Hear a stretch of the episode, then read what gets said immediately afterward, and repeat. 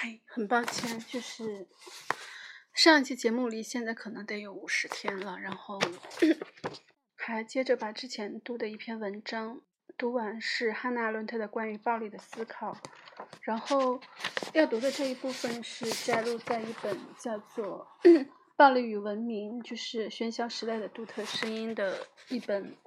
文集里头，里面收了大概有。十六七个人的文章，应该都是简写的。然后现在来读阿伦特论暴力与思考，就是关于暴力思考的第五部分。正如在有机生命领域内，生物要么生长，要么就衰退、死亡，在人类事物领域内也有权利，只有通过扩张才能维持下去，否则就会缩减、消亡。这样的说法。不再生长的东西就会开始腐烂。一个凯瑟琳，凯瑟琳大帝的随行俄国人这样说道：“人们竖起绞刑架，并非要对暴政进行道义上的制裁，而是对衰弱无能进行生物学上的惩罚。因此，我们被告知，革命的矛头指向已确立的正确指示。外界看来如此。”他们的实际效果是给权力注入新的生命力，使其稳定下来，并摧毁一切阻挠权力发展的障碍。法农在谈到暴力行为中出现的 创造性的疯狂时，他还在沿袭着这种政治思想传统的路线。萨克斯医生认为，没有什么比政治问题中的有机思想这一传统，既用生物学词语解释暴力、权力和暴力，在理论上更危险的了。按照今天人们对这些词语的理解方式，生命和生命的创造性是他们的共同点。因此，以创造性为论据，暴力的优越性便得到证明。贯穿于今天我们所有相关的问题，尤其是对暴乱问题讨论的有机比喻，如病态社会这种说法，认为正如发烧是感冒的症状，暴乱这是病态社会的症状，最终只能助长暴力。因此，那些提倡以暴力手段来恢复法律和秩序的人，与那些提倡进行非暴力改革的人之间的辩论，听起来就像两个医生在争论外科手术是否比服药治疗对他们的病人更有利。病人的病情愈重，外科医生就愈有可能做出最后的决定。此外，只要我们用非政治生物学的方法来谈论这些问题，暴力的赞赏者们就将。占极大的上风，把我们引向一个这样一个不容否认的事实：在自然这个大环境中，毁灭和创造只不过是自然发展过程的两个方面。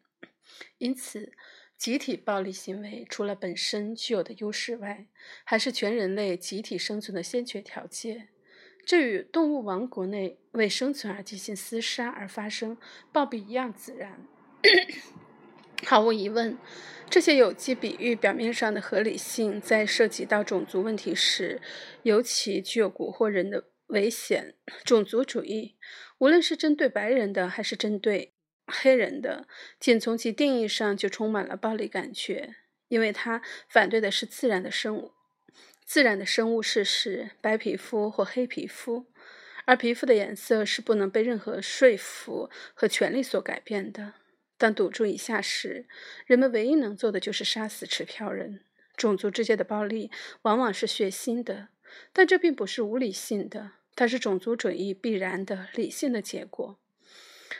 我这里说，并不是对任何一方持含糊不清的偏见，而是来自一个明确的意识形态体系。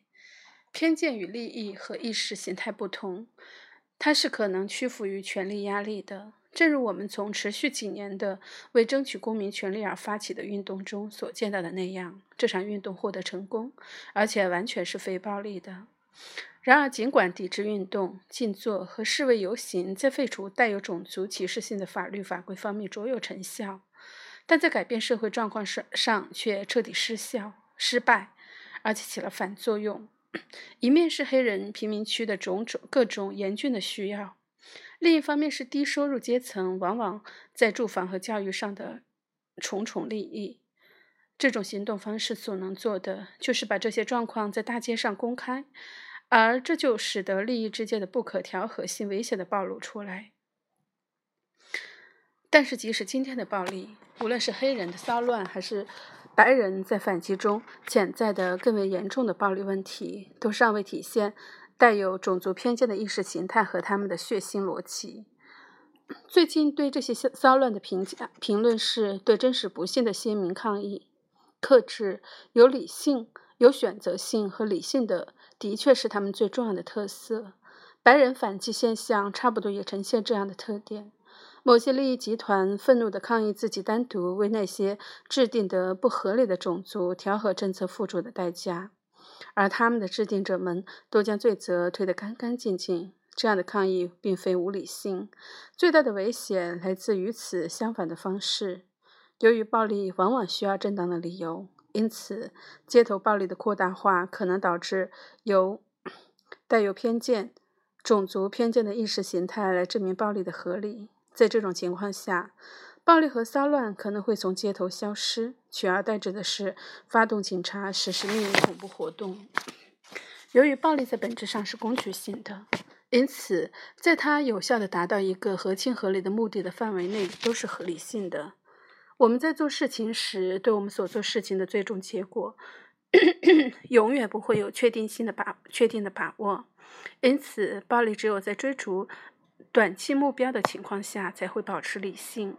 暴力不能促进事业的发展，也不能推动历史的进步或革命的进展，但它的确能把不幸形象生动地表现出来，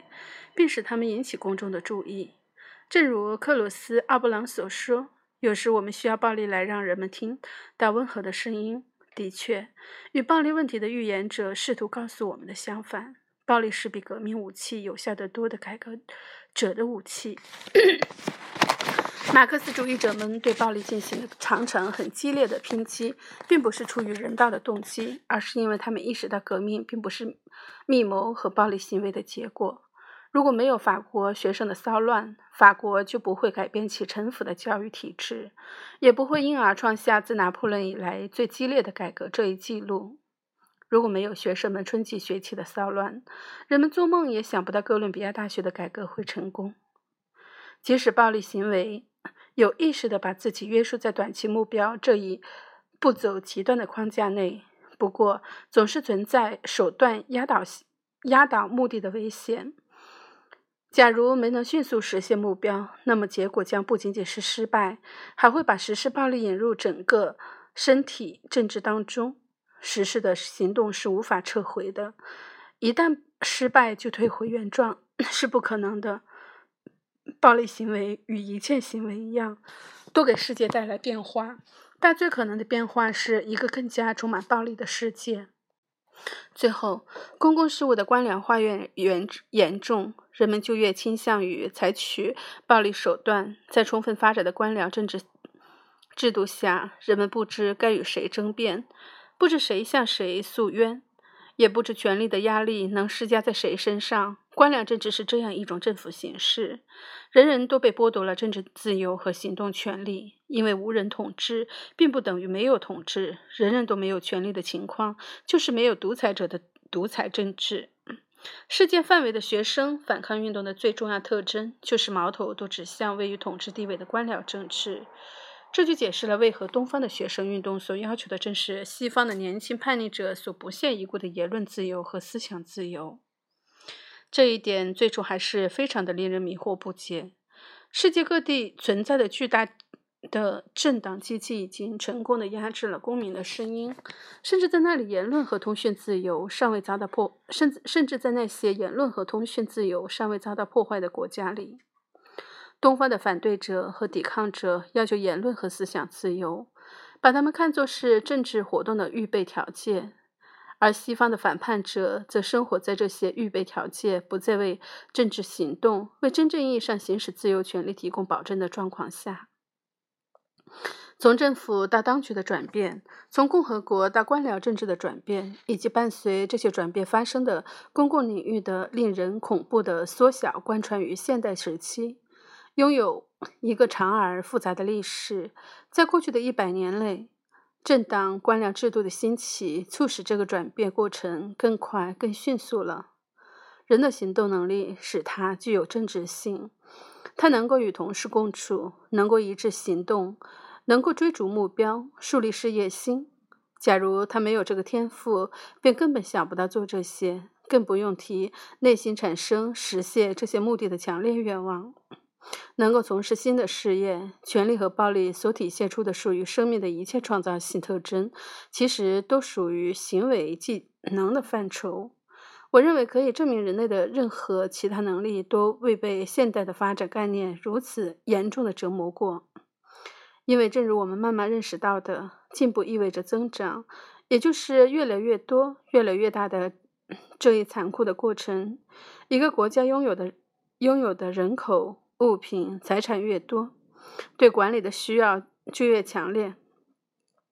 同时也就越需要民主的管理。杰克在世袭民主自由全盛时期的作家帕维尔·考哈特曾把自由公民解释为共同统治的公民，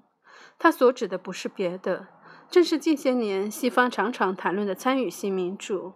卡哈特补充道：“今天这个世界需要的东西，很可能就是下一千年的新典范。”假如那时不会成为超越开化猴子的时代的话，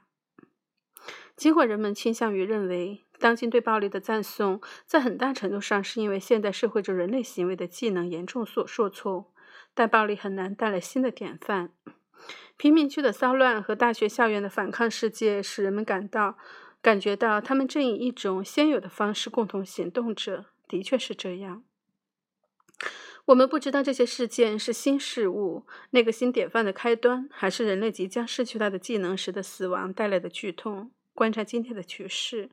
当我们看到超级大国们是如何被自己令人吃惊的强壮压得陷入困境时，看起来新典范有可能出现。如果如果会的话，可能出现在一个小国家，或是发生在强大的大社大众社会里某一特定阶层中。因为崩溃的过程涉及一切为大会，因为崩溃的过程涉及一切为大众社会服务的事物。这种崩溃在近些年来尤为明显，从公共设施、学校、警署、邮递和交通的衰败、衰败到公共死亡率的上升和城市交通问题的严重。强大往往伴随着脆弱和痛苦，尽管没人 能肯定地说何时。何地锻炼点会出现？但是我们能观察到，几乎已经能测量出这一点：力量和弹性是如何被恶毒的摧毁，并一滴一滴地从我们的制度中漏出去。我想，同样的事情也会发生在各种各样的政党体制上：东方的一党党专制，英国和美国的两党制，或是欧洲的多党制。所有这些据说曾经满足过现代大众社会的政治需求，也曾使代议制政府成为可能，只是没有实施直接的民主，因为屋子太小，装不下所有的人。